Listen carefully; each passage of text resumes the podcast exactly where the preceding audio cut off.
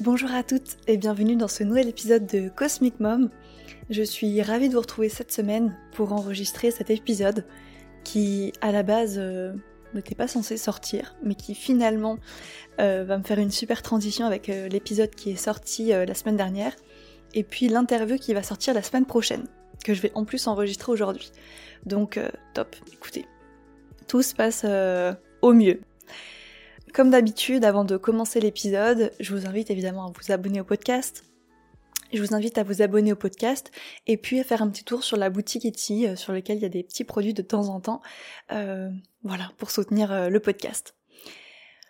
Bon, alors, aujourd'hui, je pense que vous l'avez vu dans le titre, on va aborder un sujet qui n'est pas le plus évident. Hein. Donc évidemment, je vais me débrouiller pour que ce soit fait de la meilleure manière possible. Et aujourd'hui, on va parler, bah voilà, forcément des, des bébés. J'ai pas dit des enfants, je pourrais dire des enfants, hein. mais bon, on va dire des bébés qui nous sauvent la vie en tant que femmes, qu'ils soient nés ou pas. Alors, forcément, c'est un gros sujet. On va parler de choses euh, difficiles, je pense, aujourd'hui, comme d'habitude hein, sur le podcast. Mais euh, je pense qu'on va aller vraiment, on va, faire plusieurs, euh, on va faire une espèce d'état des lieux de plusieurs circonstances possibles. Donc on va autant parler bah, des enfants qui sont nés avec qui ça se passe très bien, que des avortements, que des fausses couches et que des problèmes de stérilité. Donc évidemment, c'est un gros épisode.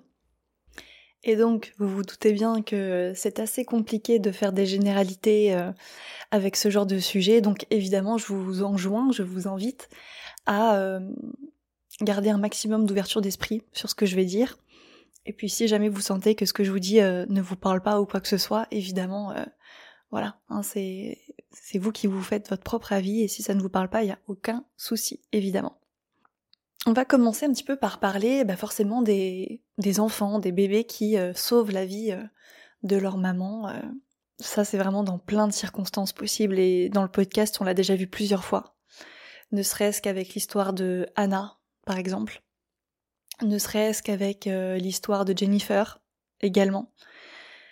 Il y a plein d'histoires de femmes pour qui la grossesse et la naissance d'un enfant riment avec euh, libération d'une relation toxique, avec euh, la révélation d'une vocation, euh, et ça, j'ai envie de dire, évidemment, ces exemples-là, euh, ils sont vraiment passionnants. Mais j'ai envie de dire, c'est pas forcément toujours les plus compliqués, on va dire, surtout dans le sens derrière. C'est peut-être moins difficile de trouver le sens derrière la naissance d'un enfant quand on se rend compte que, bah, voilà, cet enfant littéralement nous a sauvé la vie et qu'on le, qu'on le conscientise, hein, tout simplement. Et puis, ça, vous allez voir que dans la prochaine interview, on va beaucoup en parler. Euh, je vous fais un petit spoil, même si j'aime pas trop faire ça, mais euh, dans la prochaine interview, euh, on va voir ensemble que un enfant peut aussi nous sauver sur le plan de la santé mentale. Et ça, c'est un gros sujet aussi. Forcément, on a fait les deux cas. Hein. On a vu le cas de la dépression postpartum avec Mathilde, avec ma prochaine invitée. On va voir que il y a tout un, un autre, une autre façon que la maternité peut vraiment nous sauver, littéralement de la dépression parfois aussi. Et donc, euh, bon bah là voilà, on est vraiment face aux, enfants, aux bébés qui sont nés et qui, euh, d'une manière ou d'une autre, ont sauvé la vie euh, de leur mère ou de leurs parents ou parfois d'un couple. Bon ça c'est une idée qui est assez controversée hein, que des enfants sauvent la vie d'un couple, hein, voilà. Mais encore une fois, on l'a vu, eh ben, encore une fois avec l'épisode 9 hein, avec Mathilde, que parfois ça arrivait. Euh, et que c'est aussi des histoires qui méritent, d'être racontées. Maintenant, forcément, si je fais cet épisode-là, donc toutes ces histoires-là, où les enfants sont nés et ont changé la vie de leur maman, évidemment, on, on en parle beaucoup. On en parle beaucoup et maintenant, moi, forcément, vous connaissez le podcast maintenant, vous savez que ici, on parle des vrais sujets enfin des vrais sujets, non pas que ce soit un faux sujet juste avant, mais on va dire des sujets qui sont peut-être un petit peu plus tabous, ou peut-être un petit peu plus cachés, voire même des, événements qu'on n'a pas conscientisés, ou qu'on conscientise seulement des années après. Et moi, j'ai surtout envie de parler aussi des grossesses qui, même si elles débouchent sur un avortement ou une fausse couche, ont quand même sauvé la vie de leur maman. Je me permets de dire euh, maman parce que que ce soit la fausse couche ou l'avortement, ça fait aussi partie du processus de la maternité. Euh, après, c'est vrai qu'on peut dire tout simplement euh, de la femme hein, qui porte l'enfant, tout simplement, sans forcément dire maman. Bon. Alors, là, c'est un gros sujet que j'aborde avec vous, que j'ai forcément déjà un petit peu effleuré plus d'une fois forcément sur le podcast. Mais, bah, vous l'avez vu, par exemple, si je prends mon cas à moi, donc moi, ça a été ça, hein, je, l'ai vécu, hein, ce, bébé qui euh, a euh, sauvé ma vie. Et moi, je l'ai vécu à travers l'avortement. Si vous voulez en savoir plus, euh, je vous en parle beaucoup plus longuement, donc évidemment sur l'épisode précédent, donc l'histoire d'Harry Cosmic Mom. Mais moi, je fais vraiment partie des femmes pour qui une grossesse, et encore une fois, faire le choix d'un avortement a été un espèce de wake-up call, un réveil par rapport à la relation dans laquelle j'étais. Et euh, typiquement, il y a d'autres, euh, il y a un autre type de cas dont j'ai très peu parlé pour l'instant sur le podcast et qui pourtant est une une histoire. Enfin, c'est, l'histoire de beaucoup de femmes, dont certaines avec qui je discute sur les réseaux, dont certaines avec qui eh ben, je suis très proche euh, dans ma vie personnelle. J'ai envie de parler aussi des femmes pour qui un avortement est vécu comme un soulagement. Euh, évidemment, bon moi vous l'avez bien compris, je pense, euh, moi j'ai pas très très bien vécu cette période-là de ma vie, forcément, mais c'est vrai que pour euh, évidemment beaucoup de femmes, pour quelque raison que ce soit, l'avortement est vécu comme une libération, comme un soulagement. Et finalement, même si encore une fois l'enfant n'est pas né, évidemment, forcément une grossesse, ça laisse jamais indemne, ou rare, enfin rarement en tout cas, ça, ça laisse jamais insensible, évidemment. Mais même les grossesses où on sait qu'on va pas les garder, pour beaucoup beaucoup de femmes, c'est un espèce de, réveil, de wake-up call de tout ça, sur, admettons, une situation professionnelle qui ne nous correspond plus. Ou, au contraire, sur l'affirmation d'une carrière professionnelle. Pour d'autres femmes, l'avortement, et vous allez voir, c'est un petit peu le cas aussi avec la fausse couche, mais c'est un petit peu différent, L'avortement est aussi synonyme de hum, soulagement parce qu'on se rend compte que on ne doit surtout pas avoir d'enfant avec la personne avec qui on est. Et dans ce cas-là, on va, on va avorter. Et je pense que ça, typiquement, ça peut rentrer dans le, peut-être dans le cadre, on est sur évident du conditionnel, hein. ça peut peut-être rentrer dans le cadre, vous savez, bah, des, des femmes qui, qui avortent sans le dire à personne, par exemple. Euh, et qui vont euh, peut-être, je sais pas, six mois après ou peu de temps après, euh, quitter leur partenaire sans forcément dire qu'elles sont tombées enceintes, par exemple. Bon, là, on est vraiment sur des, cas très particuliers, évidemment. Ce que, ce que je dis, vous prenez vraiment ce qui vous parle. Hein, vous, vous, piochez seulement ce qui vous parle et ce qui vous parle pas, vous le laissez de côté pour, pour les autres femmes qui m'écoutent, évidemment. Mais si effectivement l'avortement est vécu comme un soulagement, ce qui est évidemment tout à fait ok, hein, bien sûr, quelle est la raison derrière? Et je sais que ça, c'est une question qui peut être assez dérangeante. Et encore que pour l'avortement, c'est un peu différent parce que souvent le processus de conscientisation est un petit peu plus avancé, euh, où ça va être plus, peut-être plus facile de s'avouer les choses. Euh, parce qu'il faut trouver un pourquoi derrière, hein, pourquoi on avorte, euh, voilà. Donc encore une fois, euh, parfois c'est pour une question de d'études, de travail, de choses comme ça. Et pour d'autres femmes, bah en fait, voilà, on avorte parce qu'on se rend compte qu'on n'est pas du tout avec la bonne personne. Et que normalement, enfin pas normalement, mais pour beaucoup en tout cas, il y a un espèce de gros réveil de vie qui se passe après ça. Où typiquement on va changer de, partenaire, on va changer de vie, on va divorcer, on va changer de travail, enfin bref, il y a une espèce de gros chamboulement de vie qui va se passer après, et ne serait-ce que d'un point de vue personnel. Il y a même une partie de nous qui meurt après ça, hein, euh, après un avortement ou une fausse couche. Parce que littéralement, je sais que c'est une image qui est très dure, mais je pense que le fait de porter ne serait-ce que quelques heures la mort en nous, je pense que énergétiquement, après ça, il doit y avoir un sacré shift. Il doit y avoir un sacré euh, chamboulement. Alors qu'on croit aux énergies ou pas, hein, ça peu importe, mais psychologiquement, voilà, c'est rare que effectivement ça laisse indemne. Maintenant, j'ai envie d'aborder avec vous un cas très particulier. Je, me permets d'en parler avec vous parce que forcément je connais des femmes à qui ça arrivé. Et donc là on va parler des fausses couches. Des fausses couches mais qui sont également vécues comme des soulagements. Et ça je crois pas qu'on en parle tant que ça. en tout cas moi j'ai jamais trop vu de contenu là-dessus sur internet. Et pourtant, et pourtant Dieu sait que beaucoup de femmes le vivent. Et euh, encore une fois, je, connais de près et de loin euh, des femmes à qui c'est arrivé. Je vais par exemple citer l'exemple de ma grand-mère, pour qui c'est arrivé. Ma grand-mère euh, qui s'est mariée, je me permets de raconter son histoire parce que c'est une histoire qui est très très très représentative, je trouve, de son époque et même de la vie d'une femme hein, en général. Donc ma grand-mère qui s'est mariée à son époque parce que bah, elle était tombée enceinte justement, elle était tombée enceinte, euh, et donc voilà, obligée de se marier à l'époque, euh, et donc elle a eu deux enfants après ça, euh, dont ma mère, et puis elle a encore eu un troisième enfant du coup après ça, donc ils sont trois aujourd'hui, mais du coup entre le la deuxième et la troisième, il y a eu une fausse couche. Et d'ailleurs, c'est drôle parce que, enfin, c'est drôle.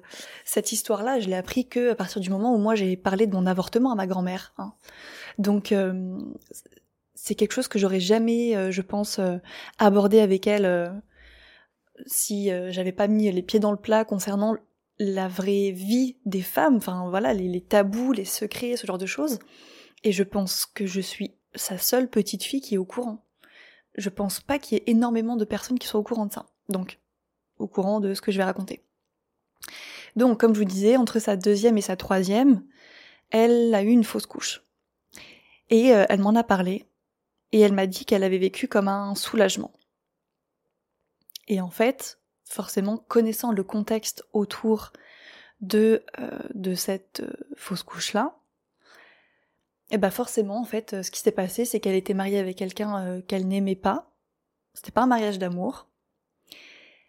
Quelqu'un qui n'était pas fiable sur le plan familial. Et qu'elle était épuisée tout simplement. Épuisée par la vie de famille, et puis euh, je crois qu'à ce moment-là, elle travaillait déjà, donc elle était prof. Donc autant vous dire que effectivement, il y a des cas où les fausses couches peuvent être un soulagement.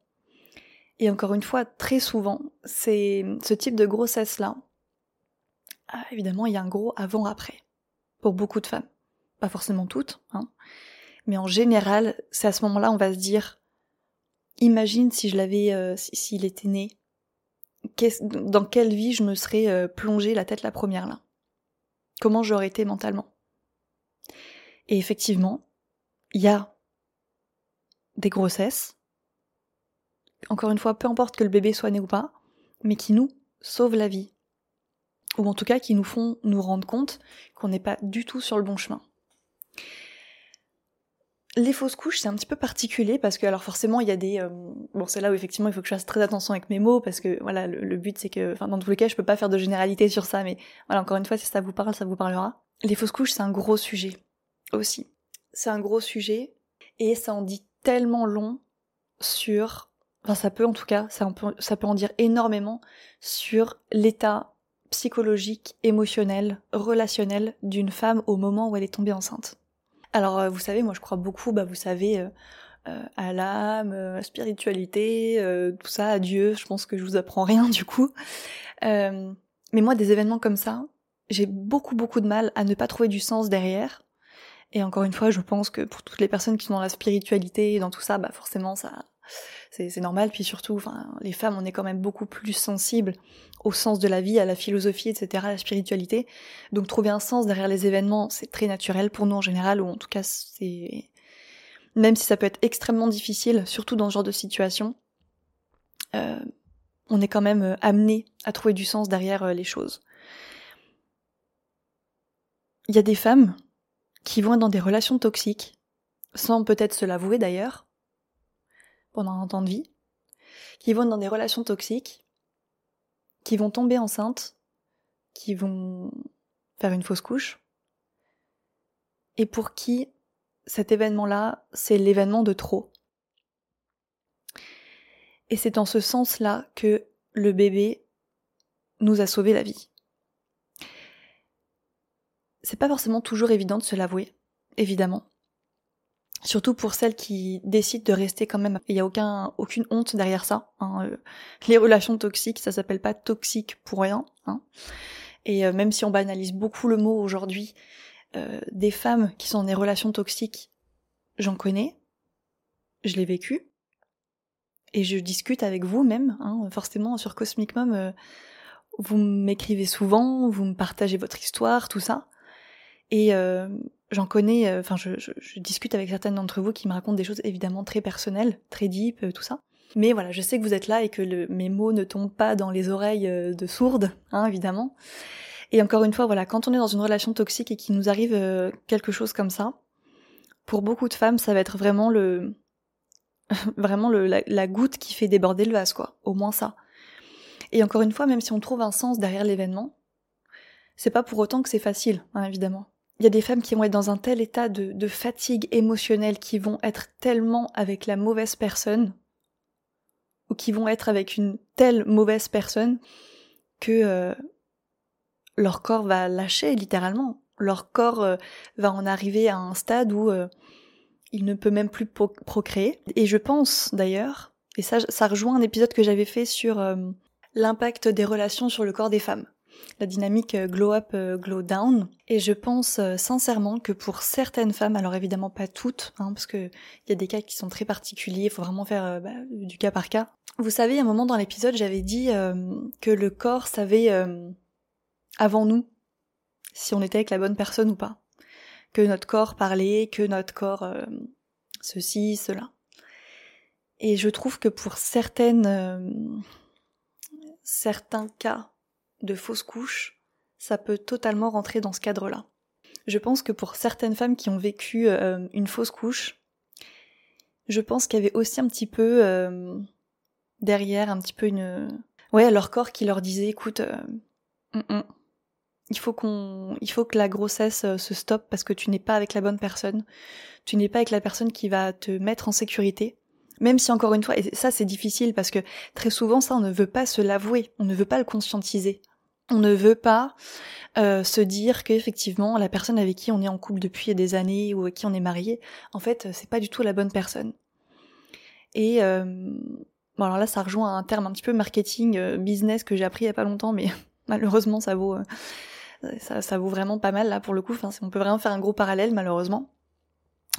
Alors je sais plus ce que c'est le terme exact, mais en gros il y a une dynamique dans l'entrepreneuriat qui est que quand on commence un projet et qu'on investit énormément dedans, euh, qu'on investit énormément dedans, euh, style en temps, en argent, en énergie, euh, tout ça, en fait, plus on investit, moins on a de chances de se rendre compte que notre projet ne fonctionne pas et donc de l'arrêter. Et ben dans les relations, c'est un peu ça pour beaucoup de femmes. on va investir tellement d'argent, tellement d'énergie, tellement de temps, tellement de tout, tellement notre physique également, il faut le dire, la sexualité euh, très très important. Bon, ça je pense que j'en parlais dans un autre épisode, mais il faut bien se dire que c'est quelque chose d'extrêmement précieux, l'énergie féminine dans son ensemble, bref. Et je pense que voilà, quand on a investi énormément de nous dans une relation, il nous faut au moins un événement comme ça pour nous réveiller. Il nous faut, évidemment, c'est pas souhaitable, bien sûr, mais disons que ce genre d'événement, très souvent, ça va, c'est notre corps qui parle. Et quand on dit notre corps, bah évidemment, c'est, euh, c'est, ça peut être euh, notre âme, si jamais on croit à ça. Alors pour certaines femmes, encore une fois, ce sera pas le cas. Ce sera, il s'agira d'autre chose derrière. Ce sera euh, un autre type de problème, évidemment, que ça révélera qui n'aura rien à voir avec la relation. Mais sincèrement, je connais des femmes qui ont changé de vie suite à une fausse couche parce qu'elles se sont rendues compte que stop, stop la relation qui m'épuise, stop la relation qui, euh, qui, qui, fait tout sauf m'épanouir. Et euh, vraiment, euh, je pense que notre corps, c'est avec qui on est censé être ou pas. Et encore une fois, quand je dis notre corps, bah, c'est un petit peu juste, enfin, le, corps, c'est un petit peu juste le réceptacle finalement de notre intuition. Hein. ça, c'est un sujet qui est pas forcément évident à, à, dire et je pense encore moins à entendre, surtout si vous l'avez vécu. Évidemment, tout mon amour est avec vous. Mais je pense que si, enfin, c'est important d'en parler parce que c'est comme ça aussi qu'on qu'on peut mettre des mots, encore une fois, sur certaines choses. Enfin bref, voilà, vous connaissez un petit peu le, le les, mantras, le, oui, l'état d'esprit de Cosmic Mom. Donc voilà, ce genre de choses, ça peut aussi permettre à certaines femmes de guérir. Donc on peut en parler.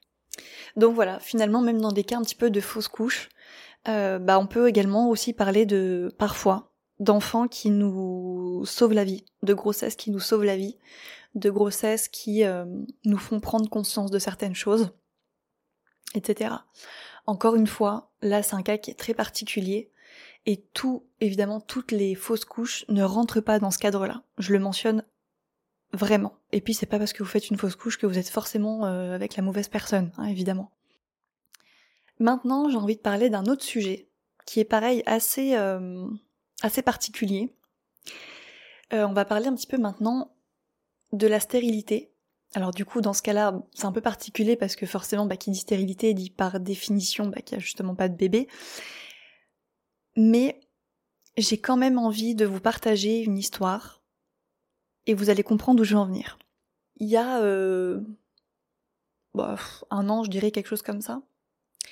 J'ai euh, découvert euh, l'histoire d'une femme qui faisait partie de ma vie personnelle.